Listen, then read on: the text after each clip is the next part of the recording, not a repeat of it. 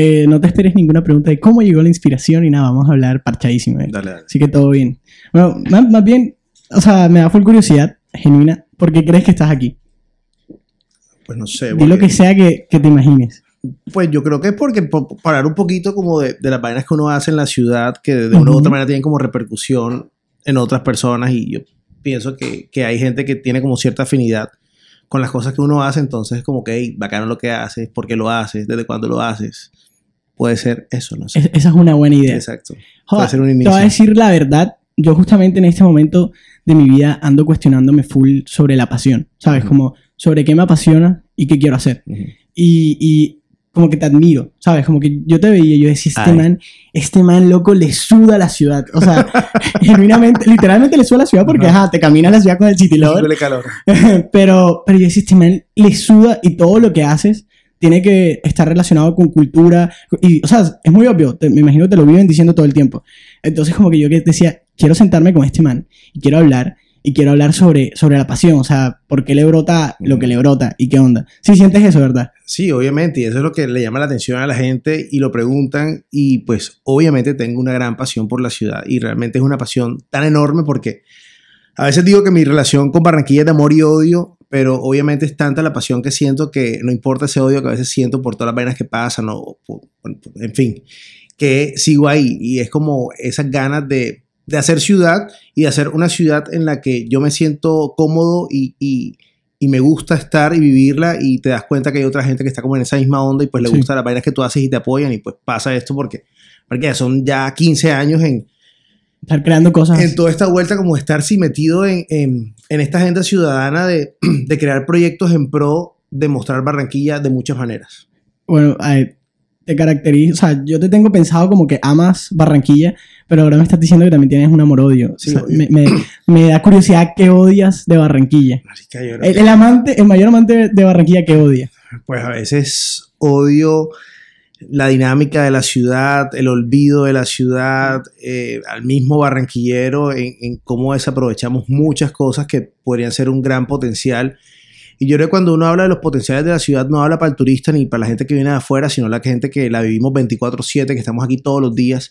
Entonces a veces eh, me parece muy boba esa idea de cómo queremos proyectar una ciudad para la gente de afuera y no para los que estamos aquí viviendo la día a día. Entonces, obviamente como todo, o sea, proyectos con los que no estoy de acuerdo, creo que necesitan más conciencia ciudadana, roscas políticas, o sea, todo este show que uno puede ver y que vive a diario en una ciudad como Barranquilla. Claro.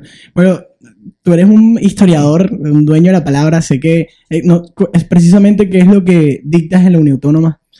Bueno, no soy historiador, eh, yo soy comunicador social. Eh, la gente piensa que soy arquitecto, pero realmente me he dedicado al diseño gráfico porque como todo mono el proyecto ha sido de ilustración y de diseñar y pues yo soy el que está ilu- ilustrando todo este tiempo. Entonces yo me considero un diseñador social y comunicador gráfico porque realmente lo que todo mono ha hecho eh, es utilizar la herramienta del diseño como precisamente ese poder para comunicar que se tiene. Porque yo creo que lo bacano de todo mono ha sido que se ha enganchado a la gente por medio de la ilustración, del diseño o de tácticas creativas para llevar un poquito de ciudad y de historia. Soy un amante de la historia, pero decir que soy historiador es grande. Yo sé que mucha gente me va a caer encima porque mierda. Este man no es arquitecto, este man no es historiador. Pues soy eh, un entusiasta de la historia de la ciudad que desde el año 98 me encarreté gracias a Alfredo de la Espriella y pues hasta, hasta el día de hoy, libro nuevo que sale de la ciudad, libro que lo tengo que tener y que lo tengo que consumir porque me apasiona esa temática. O sea, entonces, es eso. Me gusta la ciudad, me gusta todo lo que brota de ella, me encanta la historia, me, me encantan sus lugares de la memoria y pues ahí estoy siempre metiéndome donde pueda para Claro. ver y para reencontrarme con la historia. Cu- Cuando digo historiador, sí, usé como mal exactamente la, la palabra, pero siento que eres un crack, y lo sé, relatando historias. Ya yo estaba un city lover. Y, y, pues, o sea, si tienes que considerarte un, un relatador, un- una persona que relata historias muy fuerte, muy crack, porque para zamparte a caminar y tener 20 personas atrás, una ciudad que no le estaban prestando atención en ciertos puntos, tienes que ser muy bueno contando historias. No, igual, yo pienso que, mira, que es muy diferente el tema de tú contar la historia de la ciudad en un city lover a contar la historia de una ciudad en un salón de clase. Claro. La gente que va a un city lover está pagando. Eso quiere decir que le gusta y que un- va por pasión. La gente que está en la universidad también está pagando, pero están sentados y digo que marica me obligan porque no me gusta o por muchas vainas. Entonces yo siento que la conexión que existe con la gente que va a city lover es mayor porque la gente está ahí porque le Quiere, gusta quiere. y comparte y quiere conocer. Entonces Ajá. ahí el, el entusiasmo es mucho mayor. ¿Verdad que lo que dices tú es verdad? Porque estar un año, casi un año y medio, todos los fines de semana hablando lo mismo, o sea, debe ser realmente una pasión porque Obvio. yo a veces digo, ah, estoy harto de City Lover, pero ya cinco minutos antes, cuando ya voy caminando y voy recordando lo que voy a contar, digo, marica, esta vaina me gusta mucho porque realmente me emociona, me emociona hacerlo y hacerlo todos los fines de semana durante todo el 2021 y parte de lo que va a haber el 2022, te tiene que gustar lo que haces. Y bueno, te voy a preguntar en, en lo que me estás diciendo, que te das cuenta que obviamente si eres un gran eh, relator de historias, eh, una de las cosas más difíciles, yo, am- yo también amo muchísimo Barranquilla, eh, he viajado y tengo muchos amigos por fuera y me encanta que vengan, les hablo de la ciudad, cuando vienen soy su guía turístico y am, al, al contar las cosas, la cultura y las historias, hay algo que es muy difícil y no sé si vas a estar de acuerdo conmigo y es explicarle gastronomía a un extranjero y más cuando la persona habla inglés o estás hablando en otro idioma. Por ejemplo, sé que tienes un tatuaje del Power Ranger rojo. ¿Cómo, cómo carajo le explicaste a Austin que es un patacón pisado, por ejemplo? No va, lo, lo peor es que yo no hablo inglés, o sea, lo hablo muy machucadamente, Machucado. lo hablo, lo hablo muy despacito, lo hablo muy machucadamente y yo al man, no, yo realmente no le expliqué, ah, mentira, sí le expliqué el patacón porque la camiseta decía patacón, Sí. pero yo al primero le entrego eh, un bolsito que tiene, que hace parte de una colección de todo mundo que se llamó el Paquito Efectivo, que lo hicimos con el maestro William, que el man es como una eminencia en la gráfica picotera. Entonces ahí fue como una mezcla de cómics de los 90 y la cultura picotera. Entonces uno de esos cuadros fue el del rojo, que es el Power Ranger. Entonces tenía el bolsito y al man se lo llevé. Entonces le expliqué la cultura picotera, que eran Claro. unos sound system gigantes, no sé qué. Y el patacón, que era un- una banana. O sea, no- yo no me acuerdo ya. pero sí fue como un momentico. Yo creo que el man como que, vale verga lo que este man me dice. O sea, tomé la foto con el man y arranqué. bueno, sí, dale, así como que sí, sí, dale, sí, sí, sí. Pero es es súper complicado, o sea, explicarle a... Y, y te lo quiero preguntar porque quisiera dominar eso, ¿sabes? Como que quiero que me digas como cuál es la herramienta o cómo, cómo funciona tu mente, porque siento que a mucha gente tienes que vivirles explicando cultura y la cultura es algo muy importante, el contexto. Cuando las personas son foráneas, no tienen contexto. Explicar cultura sin contexto es full difícil. Por ejemplo, hace poquito estaba con mis amigos, estábamos como divagando y esas conversaciones profundas y les pregunté, hey, si tú te encontraras con unos indígenas de los años 500, ¿verdad? Te vas a una máquina del tiempo, tal, los años 500, ¿cómo le explicas que tenemos objetos donde guardamos recuerdos para después volverlos a ver más tarde y que no se nos olviden? Una persona que no comparte el lenguaje ni el contexto ni nada de eso. Entonces, ¿cómo, cómo juegas tú a explicarle gente? Porque bueno, creo que también le haces mucho barranquilleros, pero me interesa... Ah, bueno, pero fíjate algo y es que es clave y yo siempre lo digo en, la- en las caminatas y es que City Lover nace para el local y para el barranquillero. Ok, O sea, a mí no me interesa y no lo digo por mal que vaya gente de afuera porque realmente la caminata está pensada para poder reforzar el sentido de pertenencia del barranquillero, del local o de la gente que vive en la ciudad con el territorio que vive. Entonces, por ejemplo, a mí a veces me da un poco de pena y pasó este, este a comienzo de año que era un fin de semana que era puro cachaco y pura gente de afuera. Y marica, esta vaina va a estar difícil porque es que de pronto es un turismo muy diferente al que tú como persona del interior vas a Cartagena, vas a Santa Marta y ves la historia, aquí te tienes que imaginar en un barrio que ya no es ni 50% de lo que era antes, esa historia. Entonces, la idea de City Lover es eso, es reforzar el sentido de pertenencia, empezar a valorar nuevos espacios, a reconocer nuevos espacios y a decir, hey, pilas, tenemos una historia. Entonces, realmente City Lover y hasta todo mono, siempre lo he dicho, el proyecto es para el local, para reforzar el sentido de pertenencia. Obviamente, bienvenido a toda la gente que viene de afuera. Y la gente de La Parche le pasa muy bacano. ujú, Todo hablando de la gastronomía, yo creo que cada quien tiene un referente de cosas en la cabeza. Entonces tú cuando hablas de un patacón pisado de una, tu cerebro, así no conozcas el contexto, nunca lo hayas probado, te va a llevar un referente de algo que medianamente pueda parecerse. Pero sabes que lo propio para hablar de gastronomía es comer. Y de esa manera es que explicas la vuelta. Y pues con las casas y con el Prado está la historia. Y la idea también de City Lover es, lo hablaba el otro día con Miguel, el tema de cómo uno aborda una temática como la historia, pero sin caer en tecnicismos ni en esa parte académica que a mucha gente la aburre. Entonces, Claro. por eso el parche de Citroën es muy bacano, porque bueno, yo soy vulgar, hablo vulgarmente, entonces cuento cosas diferentes a no, esta columna de estilo jónico. ¿Tú entiendes? A mí no me importa de qué, de qué estilo arquitectónico es la casa, a mí me importa la historia alrededor y el contexto sucede, que claro, está alrededor que, que enriquece y ya uno al, al- al- la próxima vez que pase se conecta con, con esos espacios porque tiene de una u otra manera un sentimiento una, una conexión. Entonces, eso creo que ha sido lo, lo bacano de, de City Lover. Oh, bacano, o sea, más que un guía turístico, porque eh, lo, lo entendía como un guía turístico, porque Ajá, e- era lo que percibía. Eh, das más bien cátedras o le estás enseñando a la gente. ¿Sabes qué es la mayéutica? Sí, claro. O sea, es, Es que- es una especie de eso, es caminar e irles explicando a, a las personas eh, los, sus orígenes. Sí, o sea, porque es que realmente si te tienen que encasillar en algo y lo que yo estoy haciendo me encasillan en guía turístico, entonces por regla de tres me toca sacar un registro nacional de turismo, me toca formarme con el SENA para tener la tarjeta de certificado de guía, pero eso lo hablo como yo soy un anfitrión de la ciudad, entonces qué mejor que una persona que le apasiona la ciudad para mostrar la ciudad, tanto a la gente que vive como a la gente que la visita. Entonces, ese es el plan con, con City Lover. Bacano. Sabes que yo creo que, que más que aquí pensándote como en figuras, más que pon tú el Capitán Barranquilla, que, que es como una figura que tienes, yo te digo como el niñito este de app, que es como un Boy Scout, como un, como un chico explorador. Sí, claro. Y Miguel me dirá por allá, sí, sí, sí, ¿no? Este, siento que, que tienes como una bandita y vas caminando entusiasmado con tu gorrita.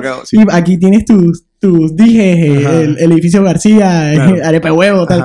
Entonces, em, y ese niñito explorador, siento yo, que, que justamente dijiste algo que ya te iba a preguntar, que era el sentido de pertenencia. Eh, sé que el sentido de pertenencia es como un bien intangible que puede hacer crecer muy fuerte una ciudad. Los paisas tienen un sentido de pertenencia impresionante y crecen por eso. Los catalanes también tienen un sentido de pertenencia y se colaboran. Hay comunidades más allá de lo geográfico, como los judíos o algunos musulmanes que eh, tienen un sentido de pertenencia por su cultura y se colaboran y por eso crecen tanto. Entonces, ¿por qué Que eso obviamente el barranquero no lo tiene. no lo tiene? Ajá. Yo sí siento que realmente los últimos años ha ido creciendo. No está al punto que yo quisiera, ¿verdad? Pero siento que cada vez, o por lo menos mi generación, Ujú. yo siento que, que hay gente que eh, cada vez hay más orgullosos de ser barranquilleros. Ah, Pero- no, sí, claro. eso- ha eso- sí, sí. Pero ahora mi pregunta es, ¿por qué carajos el Joinca dijo, yo soy el que se va a poner la gorrita y la banda y va a ser el niño explorador que, que quiere hacerle que todo el mundo tenga sentido de pertenencia? No tengo ni idea. O sea, digo, para mí es el tema de pasión, es un tema que me mueve, puta, y un tema que me mueve, este... O sea, yo tengo algo muy claro, y es que en el año 98, en el Colegio San José, en una clase de castellano, nos ponen a leer unos libros y yo realmente no tengo ni idea porque era libre, era libre la decisión. Yo tengo ni idea porque mi grupo escoge el libro de, de Cabo a Rabo de, de Alfredo Espriella. Marica, de ese momento yo quedé enamorado de la historia de la ciudad. Además que, bueno, yo vivía en Boston y ya en la esquina era Prado, entonces yo me movía mucho como por el sector del Museo Romántico, Parque de los Fundadores. No tengo ni idea qué desató en mí, qué, pasa ahí y de ahí de, para acá, buf, con el tema de Barranquilla.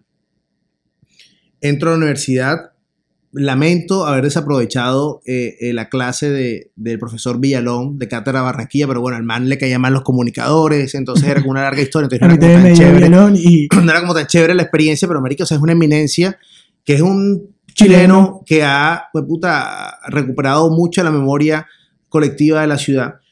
Eh, y me empiezo a mover como en mucha de la movida cultural, emisora Uninorte FM Museo del Caribe, Museo de Arte Moderno, entonces me empapo como de la vida cultural y ahí voy como creando esta, estas bases para lo que es todo mono hasta el 2006 porque bueno, viajo a Bogotá y veo como muchas marcas que se inspiran en Bogotá y dicen, marica, a mí me encanta el tema de Barranquilla porque no se puede llevar esto y mostrar de una manera creativa lo que a mí me apasiona, que es el tema de ciudad, a partir del diseño y ahí nace, de ahí nace todo mono. Ok.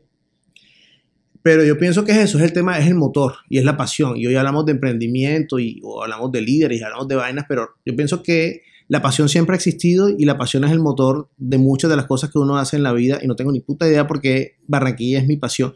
Yo creo que a veces uno está muy inconforme, claro, yo siempre he sido un inconforme de la ciudad en la que vivo, miles de veces me he querido largar porque claro, uno viaja y ve otras experiencias, ve otros espacios y dice, marica, yo quiero vivir así.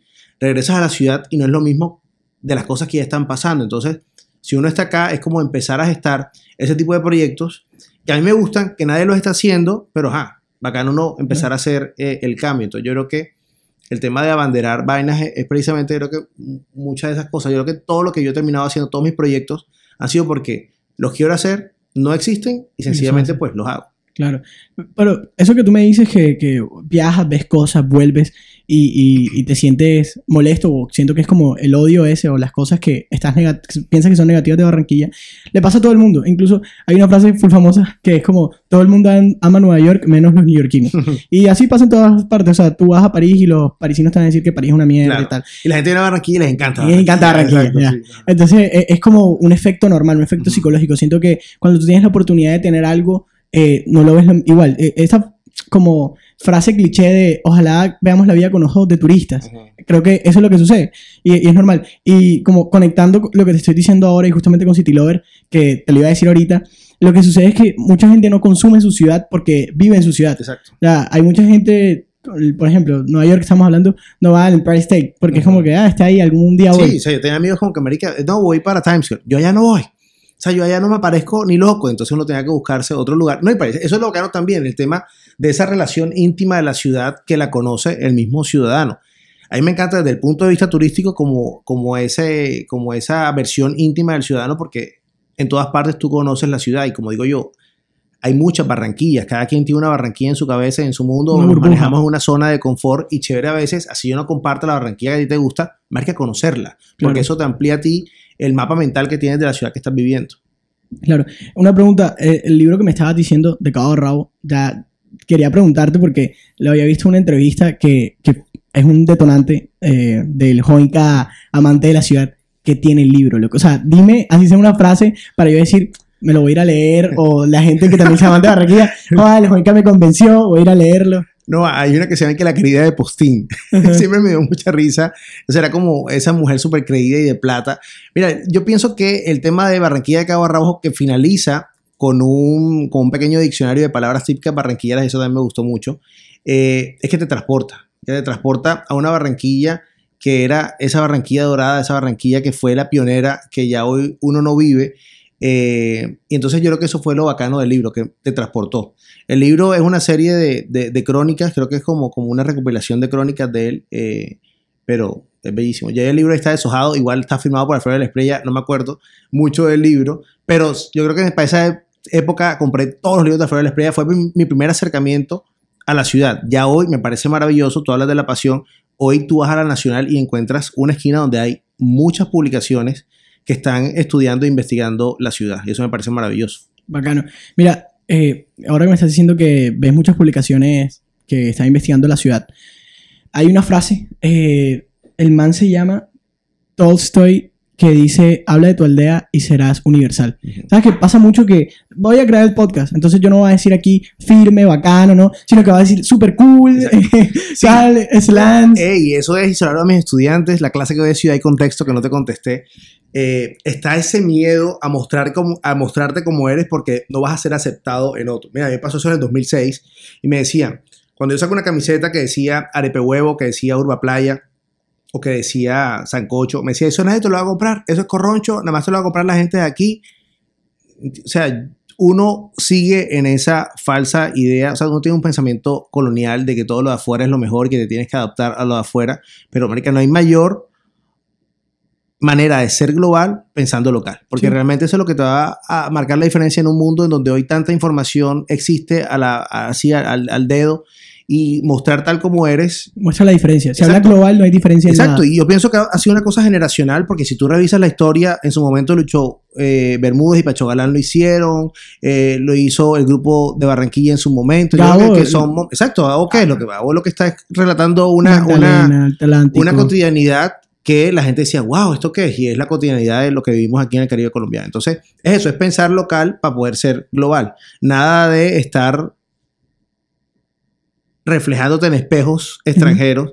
Porque tú dices, mierda, a mí me da pena decir tal cosa porque es muy local. Y vas a ver Netflix y está el man con Parse, con Chingón, con no sé qué va en ese y entonces. No, y por ejemplo, una cosa que siempre me, me ha dado full envidia y, y para. Siento que si tú eres barranquillero y amas Barranquilla así, locos como el Honky como yo, es, por ejemplo, la cultura mexicana. Que Mm. todo el mundo sabe que es la cultura mexicana, entiende. o sea, o sea, Latinoamérica te la quieren repre- ver representada como si fuéramos todos mexicanos. Exacto. Entonces creo que es una labor full importante que hablemos de nuestra Pero aldea. es la labor del mexicano, ¿sí me entiendes? Claro. El sentido de pertenencia y la pasión que tiene, el arraigo que tienen por su tierra. Hoy nos pasa con los paisas.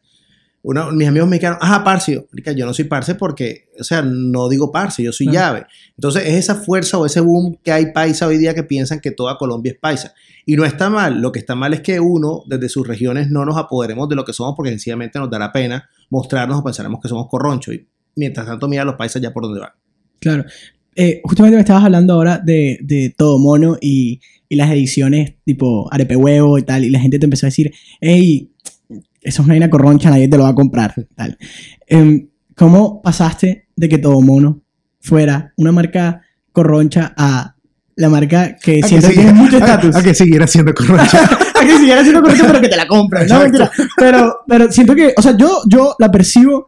Por ejemplo, mi novia tiene una camiseta ahí y Muy bien. a nosotros nos gusta full. Yo no me la puse porque iba a parecer muy fanboy. Yo dije, no, más tranquilo. Vamos a calmar. o va a salir corriendo. este, eh, pero nos gusta la marca y, y siento que a full gente ya le gusta la marca y como dirían en TikTok es aesthetic, como diríamos nosotros, es, es puppy, es, es bacana, es firme. ya. O sea, como ese switch. Yo pienso que es el tema de la perseverancia, de ser muy terco con mis ideas y con lo que quiero, porque mientras la gente me decía, no, no, no, a mí me vale ver que yo hago lo que me da la gana, ¿sí me entiendes? O sea, sí soy muy terco en las cosas y yo siento que tú para emprender o para marcar una diferencia tienes que ser terco porque hay veces que vas a empezar a escuchar estas voces externas que te van a decir que estás mal, que estás mal, que estás mal. Yo sencillamente a veces sí creo en las cosas que yo hago y yo hoy con mucha sati- satisfacción puedo decir que todos los proyectos que yo he hecho han sido exitosos, eso me parece del puta. Que uno ha tenido ahí Claro. como mierda, malos socios, malos negocios, ya eso es otra vuelta. Pero a nivel de concepto y a nivel temático, yo que lo que a la hora de te lo que quiero es hacer ciudad y mostrar ciudad y empezar a, a marcar una diferencia con poder tener, en el buen sentido de la palabra, una apropiación cultural de lo que somos y de lo que tenemos y de, lo que nos pertenece. Entonces el tema con todo mono creo que ha sido la perseverancia, ¿sí me entiendes? Perseverar y estar ahí constantemente. O sea, yo estoy realmente pensando, ya casi no, 24/7 con todo mono, se metió City Lover, se metió Ujú. pandemia, han pasado miles de cosas, pero igual yo soy todo mono, entonces ¿sí me Claro. entiendes? O sea, todo mono es una vaina que, que respira y vive y que camina porque yo estoy caminando y respiro y vivo. Entonces es una vaina que yo siempre estoy pensando y, y me gusta y me gusta mostrarlo y siento que en el diseño y en la ilustración está la herramienta para comunicar. O sea, soy muy malo escribiendo, quiero sacar un libro, no tengo ni puta idea cómo escribir, pero obviamente si me siento a ilustrar algo, sí lo voy a hacer con mucha facilidad. Claro. Mira, tú dices que quieres vivir en una ciudad donde pasen muchas cosas, ¿verdad? Y más que político, quiero hacerte una pregunta fantasiosa. ¿eh? Si pudieras decir quién sería el alcalde de Barranquilla o alcaldesa, que no importa que sea colombiano o barranquillero que sea, eh, ¿qué persona crees tú que sería? Ey, sería genial que esa persona fuera el alcalde de Barranquilla. Pues me encantaría que Gustavo Bell regresara. Yo creo que no se salió de la política, pero que regresara. ¿Y por qué? Y a mí me parece una eminencia, y como se lo digo yo, es un, así un ser supremo del intelectual caribe. eh, sería maravilloso que él tomara las riendas de esta ciudad. Eh, porque es un pensador, un pensador caribe eh, con una amplia visión cultural. Y pues yo creo que, que Barranquilla, si bien obviamente es un cargo administrativo porque es administrar la ciudad, creo que mm, ese personaje que lidera la ciudad debería pensar, pensar culturalmente hablando, el deporte es cultura, obviamente, eso lo tengo claro, pero es como un eh, concepto más amplio de esa cultura de la ciudad claro. de la preservación, de la importancia de los lugares históricos en Barranquilla. Sea, yo no veo posible ni viable que estemos pensando en una Barranquilla 2100 en un, en un proyecto que mostraron a la ciudadanía en inglés. Eso me parece lo peor y eso me enteré hoy en un podcast que escuché. Cuando tenemos zonas de la ciudad que tienen todo una valor, un valor histórico y una memoria de la ciudad y estén abandonados y estamos pensando en otros espacios. Entonces yo creo que para nosotros ser o pensar una ciudad a futuro es muy importante rescatar el pasado. Yo creo que no nos estamos inventando nada. Los centros históricos son importantes porque forman la memoria colectiva de las sociedades. Y si hoy uno va a Cartagena, que es un ejemplo extrañamente interesante, tú ibas a Cartagena en el 91 y 30 años después el centro de Cartagena es uno de los lugares más visitados a nivel mundial.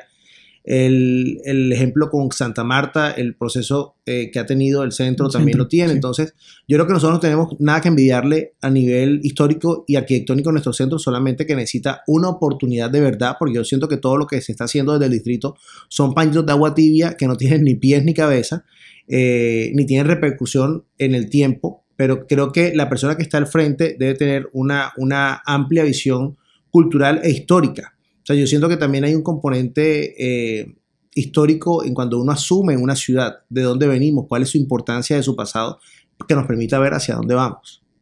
Ok. No sé si eso contestó Sí, sí, sí. Fue, bastante largo. Ajá, sí. No, tienes que parar tendré que verme el capítulo otra vez Sí. para poder Entenderlo. Pero, pero, ok, sí entiendo. Eh, pero tengo una pregunta ahí. Es más, eh, yo también soy un amante de Barranquilla, entonces, Ah, sí. como, como, buena, como buena mesa de borrachos, eh, vamos a resolver la ciudad. Tú sabes que Ah, es típico de que Ajá. está sentado en la troja y, Y yo pienso que mundo. lo que hay que y ahí está Ajá. la cura del cáncer, de la vejez, de todo. si el Joinca que ama la ciudad fuera alcalde, ¿qué haría? Así dos, tres cosas que tú digas, esto sería un impacto del putas. Ok, pues yo pondría peatonal el Paseo Bolívar, comenzando por ahí. Empezaría a utilizar, a reciclar eh, inmuebles históricos para hacer espacios. Por ejemplo, yo no veo la necesidad de haber hecho un nuevo edificio del Museo de Arte Moderno cuando muy bien puedes agarrar el edificio de la Bianca de la 72, que es de estilo moderno, del movimiento moderno, para hacer esa sede del Museo de Arte Moderno. Entonces, yo creo que hay que reapropiarnos de lugares para resignificarlos y llevarlos eh, a la actualidad. Pero para mí un proyecto importante sería abrir el Museo de la Aviación en el antiguo edificio de la Escacta de 1934 y peatonalizar toda la zona del Paseo Bolívar. Ok, yo, yo te lo voy a preguntar a ti, pues creo que eres una persona que me puede decir si, si podría ser viable o no. Eh, uno de mis sueños, por, lo- por ejemplo, es que alguna parte del Prado sea totalmente peatonal. ¿sabes? No sé qué tan viable o no, pero totalmente peatonal, que no entren carros. En Japón hay una calle muy, bueno, hay varias calles, pero son muy famosas por los árboles de cerezo. No sé si has visto esa típica foto como cosas japonesas y todo muy rosado y bonito. Me imagino muy sembrado todo el Prado y unas fotos así espectaculares y la gente yendo y peatonal y que la temperatura sea mucho mejor porque está súper Claro. arborizado. ¿Qué, qué tan viable o no podría yo, ser eso? Yo creo que ese tipo de proyectos se prueban con eh, proyectos pilotos. O sea, yo creo, que, yo creo que uno puede, al menos, por ejemplo, si quieres eh, revitalizar el centro, no hay por qué revitalizarlo todo, sino que tú con una cuadra puedes ser un modelo piloto para ver qué impacto genera. El Prado también. O sea, el Prado uno puede tomar, no sé, la calle B entre Boulevard Norte y Boulevard Sur y decir, esto va a ser peatonal y aquí vamos a, a tener una serie de proyectos culturales y, y- y gastronómicos que dinamicen la zona y eso te va mostrando cuál es la reacción social con respecto a los lugares y ahí ves si se puede multiplicar o no, pero yo creo que todo es viable si uno piensa las cosas de una buena manera y a la larga lo que uno quiere es activar la ciudad Claro. y activarla en muchos sentidos porque eso te genera a ti a nivel económico, turístico, dinamiza el barrio, o sea, son muchas cosas que realmente eh, le hacen bien a la ciudad y no nos concentramos en esos puntos calientes que tiene Barranquilla por momentos, porque mierda, este, el punto ahora es Plaza del Parque o Malecón y toda Barranquilla está metida ahí.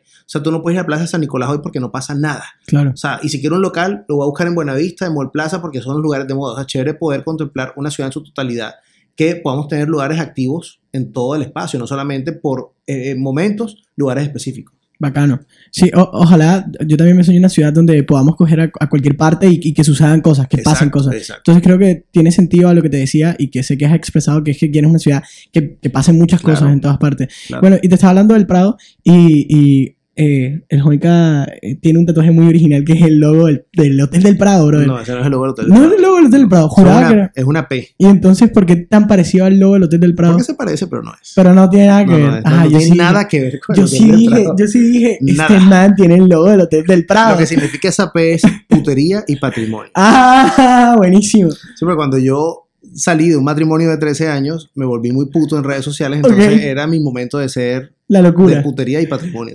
Y, y te diste cuenta en qué momento que eras full parecido al, al- O sea, es igualito.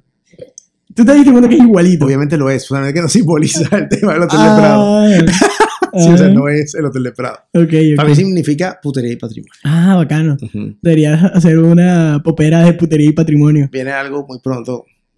Bueno, Por ahí. por si no saben qué es la popera, es una fiesta Una fiesta, un- una fiesta que le rinde culto a la música pop. a la música pop. Sí. Ok, bacano. Bueno, este, yo te iba a preguntar, ya te pregunté lo de, lo de qué sería si fueras alcalde, y pues te tengo otra pregunta que es como, joda, tengo mucha fe de lo que tú me puedas responder. Mierda. Entonces, prepárate. Eso o sea, implica ya un... sí, sí, yo, yo espero una buena argumentación de ti. Porque eres un man que le gusta la historia, la cultura. Brother, si ajá, tuviéramos una, una máquina en el tiempo y pudiera Mm. viajar al pasado, Ujú. lo cual es- eh, teóricamente es posible, si quieres te lo explico Te voy a solucionar con esa respuesta. No, no creo. Y tienes muchos datos históricos y todo. Ajá. ¿A qué lugar, o sea, qué fecha y lugar irías y por qué? Por favor, tú tienes muchos datos y cosas. Iría al año de 1995 a Corpus Christi, en Texas, la mañana del 31 de marzo, tipo 9 de la mañana, a decirle, Selena Quintanilla, no te reúnas en el motel Days Inn con Yolanda Porque Saldívar. te van a pelar. Exacto. Ok. Eres full fan de Selena. Marica, soy súper... Soy el fanático número uno de Colombia. ¿Y por qué? Porque, porque me encanta. Pero porque te encanta. O sea, No sé, también eso es otra historia larga que va como al 96. Una tía política mía tenía una hermana que vivía en Estados Unidos y le mandaba unas revistas telenovela. Yo no tengo ni idea porque esas revistas llegaron a mí y yo no sé en qué momento me gustó Selena, pero desde el año 96 era así súper fanático, tan fanático que la pintaba en los pupitres en mi colegio. Fantástico. Marica, sí, o sea, no tengo ni idea por qué, porque no la conocí. O sea, sí, creo que mi acercamiento era con Radio Tiempo, porque la banda sonora de mi casa era Radio Tiempo. eh, y se escuchaba una que otra canción, pero no era como consciente de que era Selena. Pero desde el año 96 soy fanático de Selena. Este man es fan y se enloquece por las cosas, pero no tiene el porqué. Le- Sí, Eh, pobre Miguel. Miguel es así para todo. Miguel es el marido, pareja de. esposo. de- de- Vamos a casar prontamente. Upa, bueno, En noticia. una nota en soledad. ¿Por qué en soledad? Marica, porque eh, cuando. Eso es, un, eso es un chiste interno, pero realmente es que cuando comienza, se puede dar el matrimonio entre dos personas del mismo sexo, la primera notaría Que que la en soledad. soledad. sí. Ay, de Entonces uno dice, vámonos para soledad casando. Y tengo que ver con algunas amigas que se casaron allá. Ok. Ajá. Entonces yo sigo con el chiste que es estúpido, pero igual me encanta decirlo, vámonos para soledad casarnos. Y lo bueno que es que el otro día lo dije en Instagram y una, una chica me dijo, yo lo hice y me mandó la foto con su pareja, un man casado la diciendo que notaría de había Soledad. soledad atrás. Vaya, Ajá, sí. qué nivel. Sí, total. Bacano Soledad, un punto ahí, adelante que, que, que Barranquilla. Mm, mm. Mentira. Bueno, otra cosa con el tema de la máquina del tiempo, también podría ir a 1955. Puedes escoger varios lugares, ¿no? Ah, ok, a evitar que tumben el edificio Palma. Te hubieras Eh, amarrado ahí. Así como que no, no, hiciera una fiesta. Yo lo que hago es como generar una interacción mayor y no como estar el loco ahí encadenado, Ah, sino generar una, una conexión interesante con los lugares que ya lo he hecho con Mamacumbia. Eh, pero, por ejemplo, eso sería algo clave, como, o sea, o también ver en qué punto Barranquilla empieza como a dejar a un lado esa importancia de lo histórico, porque obviamente a mediados del siglo pasado pasa algo que obviamente debe ser político, que yo pienso que la, la ciudad empieza como a caer en un abandono y en un descuido, que obviamente fruto de eso es todo lo que tenemos hoy, ya el descuido de, de zonas, el desaparecer ya de edificaciones que no existen. Entonces yo creo que, que sería interesante como viajar en ese momento a Barranquilla para ver Claro. qué es lo ¿Qué que pasa ahí? para que no suceda, exacto. Ok. Este, bueno, yo te puedo dar una, una, no, no sé si una respuesta totalmente correcta o la verdad absoluta de eso, pero eh, algo sucede con Barranquilla y bueno, tú, tú lo sabes, como tal no fuimos colonizados ni nadie nos dirigió en la ciudad. En Barranquilla solamente llegó No mucha sabía. gente y fuimos creciendo ya. Entonces también como esa falta de liderazgo y de batuta y de soy barranquero real, un, un dato bacano, interesante que una vez me dijo Villalón, que es el chileno experto en. Barranquilla, que fue, es triste que un chileno sea el que te da la cátedra de Barranquilla y no un barranquillero, bacano por, por el Pero yo empezaba a entender ya que Barranquilla es eso, Barranquilla es una mezcla de muchas todo, cosas todo, de sí, afuera, que lo que realmente nos pertenece ya le había pertenecido a otras personas Mm, antes, que llegan aquí y que empiezan a como a coexistir. Él dice que el dato que, que me había dicho era que nadie tiene cuatro vuelos barranquilleros. Eh, o sea, tal vez las próximas generaciones. Pero es muy difícil. Pregúntale en la calle a la gente. Dime si tus cuatro abuelos son barranquilleros. Ah, abuelos, yo entendí vuelo, decía que de Chile a Barranquilla cuatro vuelos, no entendí. No, no, no, no. Ah, abuelos, Ah, abuelos. Porque, ajá, somos la mezcolanza de claro. full vaina ya. Entonces, ajá. Ey, eh, ajá, bueno, todo mono, sacaste la estatua de Mickey, de la marimonda, sigue creyendo que la marimonda es Mickey. ¿Qué onda? Yo tengo un- varias preguntas, me parece la verga, la estatua. Hoy entregué mi primera escultura. Ya, ya, bueno, escultura. Un aplauso ahí, producción atrás. ¿Y se puede saber el coleccionista? No jodas, un man que tiene cule casa a la verga y que tiene una cule colección de arte la mundada. Entonces me pareció bacano. me dio ¿Barranquillero mucho o en general? No, barranquillero. No, Ok. no, no. Marica general. O sea, Ok, tiene es. vainas, pues puta. Y el man le gusta a Mickey, entonces tiene muchas esculturas de Mickey en diferentes formatos. Y ahí entró el Mickey Marimonda también a la, a la- a la colección.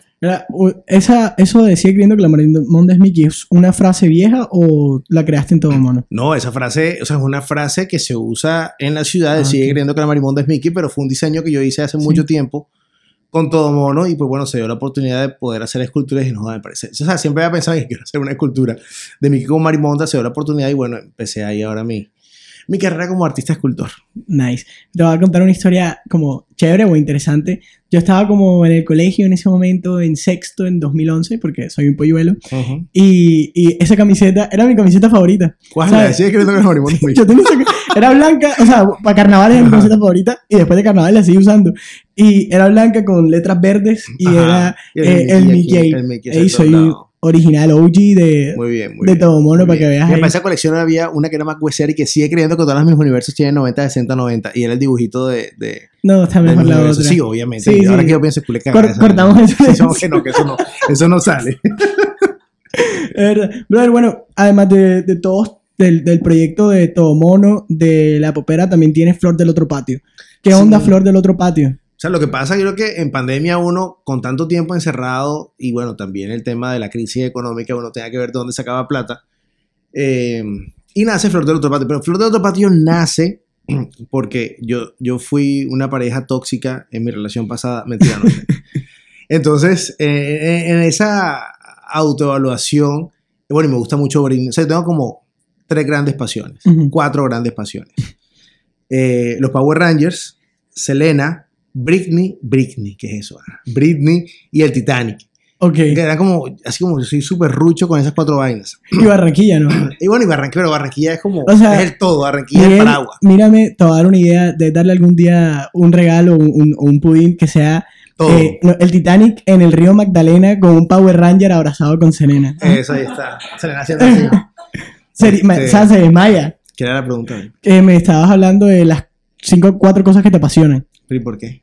no sé, tú lo metiste de la nada. Y yo te estaba- ah, bueno, yo te estaba preguntando por Flor del otro patio. Ah, bueno, entonces, ah, no, entonces, como, como nace. Entonces yo hago un diseño, ilustré a Britney que decía tóxico y me tomé una foto con eso para mis redes sociales. Ajá, Y era una camiseta para mí, con mamadera de gallo por mi manera de ser mala.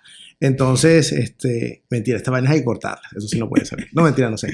Entonces, pues la gente empezó a pedir la camiseta. Esto yo la empecé, yo la empecé, hey, saludos. yo la empecé a vender y cuando la gente le llegaba la camiseta, hey, gracias a Todo Mono. Y eso no era Todo Mono porque no hacía parte del universo Claro de Todo es. Mono. Entonces, ahí es donde yo decido, no, si a la gente le gusta esto, vamos a sacar una marca alterna y fue Flor de Otro Patio. Entonces era también como toda esa cultura pop maricona. Entonces hay camisetas de Madonna, de Britney hay muchas, de Dualipa. Y la gente empezaba a pedir también como que, hey, hazte a, no sé, le diga. Y pues fue como un sustento importante para mí, para mi crisis pandémica. O sea, fue, fue, fue un buen emprendimiento rápidamente. Sí, o sea, creció y vendí. Creció más rápido en proporción a todo mono. Ah, no, no, no. O sea, obviamente fue como una vaina de un momento, de unos meses. O sea, igual y como que iba y venía. Pero bueno, claro, la carrera con Tomono es de 15 años y, y todavía siento Sí, obvio. una marca que mucha Sí, gente pero no por eso te conoce. pregunto en proporción. Sí, o sea, Ah, igual, igual, o sea, igual me dio para comer cada fin de semana. Ah, o sea, ahí. También era como una vaina que me relajaba, me parecía chévere, pero ahí la dejé como quieta porque ah, también tanta vaina a veces. Yo, yo conozco una persona, bueno, que, que admiro full y, y tiene una visión buena de negocios y del carnaval. Y, y me había dicho que un, un gran, gran público, ya te voy a tirar el dato, me dijo que eran los homosexuales. ¿Por qué? Porque los homosexuales, eh, es full loco esto. gays. Los gays. Este, eh, muchos como no aspiran a tener hijos, eh, consumen y gastan Pero mucho más perros. de forma inconsciente. Sí, pero no es lo mismo que el gasto de un hijo humano. Perro, eh, pata con gas. Y, y si, y si te has dado cuenta, por ejemplo, si generalmente mis amigos homosexuales, eh, que aunque estemos igual, tienen una mucho mejor vida que, que yo. Bueno, ¿Qué yo creo que onda? eso, ¿Qué sí, o sucede? sea, eso es relativo. Yo creo que hace, hace parte de ese imaginario que existe sobre la cultura gay. Eh, dicen que, que uno consume. Yo creo que ya todo el mundo hoy consume. El man que es hetero, que es bi, que es vieja, que es man. Oye, no te va a etiquetar el... No, sí, claro. Pero creo que era Este, interesante el... Pero eh, yo no, yo pienso que más por el tema de que consumen es porque no hay marcas pensadas para. Entonces, Ok. ¿sí me Ah, yo creo que, claro. que es un tema más como de pensar a un público en específico y a, partir, y a partir de eso empezarle a dar algo que ese público quiere. Y en una ciudad como Barranquilla vamos a encontrar en que yo creo que casi no hay por decir que no existe. Entonces, es como una, verlo como una oportunidad de negocio para un este, grupo de, de personas que, que de pronto no tienen algo y tú sales con esto y a la gente le va a encantar. Además que era, o sea, yo mandaba camisetas a toda Colombia, o sea, era gente de todas partes que... Claro. Y de hecho no solamente eran gays y lesbianas, sino que... yo Gente que apoyaba la, un la man me compraba y yo, ese man está bueno. Y me daba cuenta que el man no, era gay, que el man tenía su novia. Entonces, sí, o sea, todo el mundo. O sea, eso es lo bacano y es lo que pasa también con todo mono. Que tú haces un diseño, o sea, tú vas a Zara y te compras algo y la gente anda por ahí, Venice Beach, y nada más, jamás habrán ido a Los. Ángeles. Entonces, yo creo que es el tema del diseño, de que, de que es una conexión poderosa a nivel creativo, que la gente lo compra sencillamente porque le gusta. Habrá gente que lo compra porque le gusta y lo entiende, o otra persona nada más porque lo entendió. Entonces, yo pienso que eso hace parte de- de- del diseño, de trabajar en el diseño. Bacano. Bueno, mi amor, ya sabes, vamos a comprar camisetas de flor del otro patio. Sí, pues no, no los hacen ni gays ni lesbianas. Exacto. Todo bien. No, la gente se traumatiza con pequeñas cosas. Mm. Cada vez menos, pero obviamente uno se a esos personajes. Hablando de eso, cada vez menos, una vez montaste una historia y me pareció full curioso y se la vi a, a varios amigos gays, eh, bueno, bisexuales, todo, todo, todo, Ujú. todo el clan, toda la comunidad. Ajá. Este, mm, que montaste que, eh, no sé si era un congresista o algo que estaba diciendo que una pareja heterosexual nunca va a saber qué se siente ver con, verte con tu pareja homosexual en la calle por un segundo Claro. y saber si te sueltas de la mano para evitar problemas. Claro.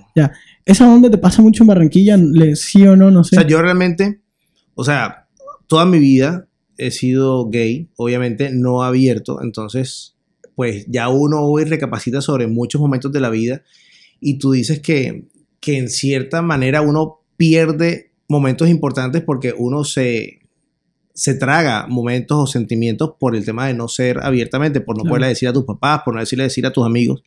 Entonces yo hoy, a mis 38 años, creo que todavía conservo un poco de ese temor, aunque yo soy muy abierto en redes sociales. eh, y pues con la relación que tengo ahora con Miguel, que pues tratamos, o él trata de ser como muy abierto en la ciudad, y me parece el putas que eso pase, porque entre más normal esté en tu expresar el amor como te dé la puta gana, obviamente teniendo límites, pues tampoco te vas a culiar a alguien en la mitad de un centro comercial. Eh, es el ejemplo que tú le das a otras personas y que de pronto si hubiese crecido viendo eso en la calle que es normal, no- uno no se hubiese tragado tanto tiempo en pensar que uno está mal. Claro. Entonces, hablo tanto que me voy y no sé qué es lo que, lo que iba a decir. Entonces creo que, ah, no, claro, o sea, obviamente lo siento y al día de hoy lo siento. O sea, yo pienso que todavía, así con todo lo abierto que soy, que mis papás sepan, que todo el mundo sepa qué es lo que uno es y qué le gusta y qué hace, siento un poco de temor estar tranquilamente en la calle si te quieres agarrar, abrazar o algo, porque mierda, que dirán. O sea, creo que uno viene con ese miedo y con ese estigma que creo que las nuevas generaciones lo están eh, cambiando porque me parece maravilloso yo haber regresado a, a la docencia siete años después y ha sido un choque del putas y muy diferente porque me, encuent- me encuentro con una generación muy diferente, ¿sí me entiendes? Con toda la gente que va como le da la gana, se Claro. expresa como quiere. Entonces yo creo que eso hace cinco años atrás hubiese sido como extraño. Hoy hace parte de, de este cambio de pensamiento y del putas que eso pase en una ciudad como Barranquilla. Bueno, ahora que estás hablando como de la evolución de, de la gente, de la sociedad, tal, la evolución de la ciudad, ¿qué, qué crees que suceda eh, o cómo ves la ciudad en, en 10 años? Pues bueno, yo pienso que primero el cambio está en uno. Entonces yo creo que, que si la gente no cambia, mucho menos va a cambiar el otro de la ciudad. Entonces yo creo que, que sí es, un, es, un, es una tarea personal eh, de cada quien en ser consciente de cómo es feliz y qué le gusta, independientemente hablando de la sexualidad, sino hablando de muchas otras vainas. Y yo pienso que con, con ciudadanas y ciudadanos más libres y felices como son, eso se va a reflejado a nivel este, de comunidad. Entonces yo creo que, que la invitación es eso, es a revisarse uno si uno está contento con lo que hace, con quién es, con lo que lo rodea, porque obviamente una persona feliz va a generar felicidad en su entorno y eso se va a proyectar. Entonces es lo bacano de uno conocerse, aceptarse y tenerla clara para poder luego empezar a ver cómo cambias lo que, está, lo que te rodea y que evolucione la ciudad. O sea, la, la ciudad evoluciona con la evolución interior de cada quien. Estoy, eh, me, me gusta lo que dijiste, pero voy a replantearte la, la pregunta. Ah, ¿Por porque lo contesté mal. Ah, Pero- estaba hablando de Barranquilla 2100. Eh, no, no, no, Ah, ok. 2100 no, eh, porque estamos en el 2022 más 10 es 2032. Que eso Este, es absurdo. Ajá. Te, te pregunto es, o sea, exactamente cómo la ves, porque tienes mucha noción del pasado. Ujú. Ya, eh, no sé, bueno, no sé si habrás dado estadística. Hay uno que se llama regresión lineal. Cuando tú entiendes el pasado de algo, puedes ver el futuro. ¿ya? Ujú. Eh, es lógico. Ujú. Entonces, como que me da, me- o sea, quiero saber, yo tengo un- una visión, yo te la cuento, pero eh, quiero ver literalmente como, literal, o sea, aquí estamos viéndola, Barranquilla, ¿cómo la ves? O sea, eh, ¿Dónde crece? ¿Qué va a ser fuerte? Pues bueno, a mí me parece maravilloso el tema que hemos tenido con el reencuentro con el río. O sea, ya poder tener espacios De que antes no teníamos y hablar de espacio público es maravilloso. Lastimosamente es uno solo y es como el espacio de moda. Entonces es chévere que a la par puedan existir esa apertura de otros espacios. Que ni siquiera son otros espacios, son espacios de ciudad que siempre han estado ahí, sencillamente que hemos- le hemos dado la espalda. ¿Cómo? ¿Cómo? ¿Como cuál? O sea, Como, el río. O sea, uno- Sí, sí, yo crecí con el río, yo vi el río, pero cero conexión con el río. Pero fue porque en un momento decidimos en Vía 40, Industrias, tapar. Pero el río siempre ha sido una conexión importante Sí. con la ciudad. Entonces, todas estas obras, que si bien son importantes para la ciudad, me parece clave porque es que entre el ciudadano más espacios tenga para el disfrute con la ciudad, obviamente la relación va a ser mucho más positiva. Entonces, se está viendo el cambio, pero yo sí soy como muy terco con el tema de las zonas históricas y a veces pensamos mucho como para el norte y la dinámica de la ciudad ha sido eso, o sea, cómo va subiendo. Claro. Pasó Bolívar 72, 84, 93, la 100 hoy en Buenavista. Entonces, obviamente era un momento en que nos extraíamos con Puerto Colombia, nos toca regresarnos y ver qué pasa, pero creo que, que hay mucho potencial a nivel de, zonas y de territorio, a nivel turístico, a nivel de historia, solamente que hay que hacerlas de buena manera. Estamos viviendo un cambio, hay una pasión del barranquillero por Barranquilla, eso me parece maravilloso. Somos una generación que somos orgullosos de lo que somos. Me emputa cada vez que alguien se tiene que ir de la ciudad porque siento que eso que llaman la fuga de cerebros por no tener oportunidades acá y que van a otras partes a hacer otras vainas, marica, la gente necesita quedarse, pero yo sé, entiendo que necesitan oportunidades, pero con la gente que, que se queda aquí es como que generamos un cambio, entonces la ciudad está cambiando, estamos cambiando nosotros, pero necesitamos seguir en ese proceso para que realmente tengamos resultados bacanos.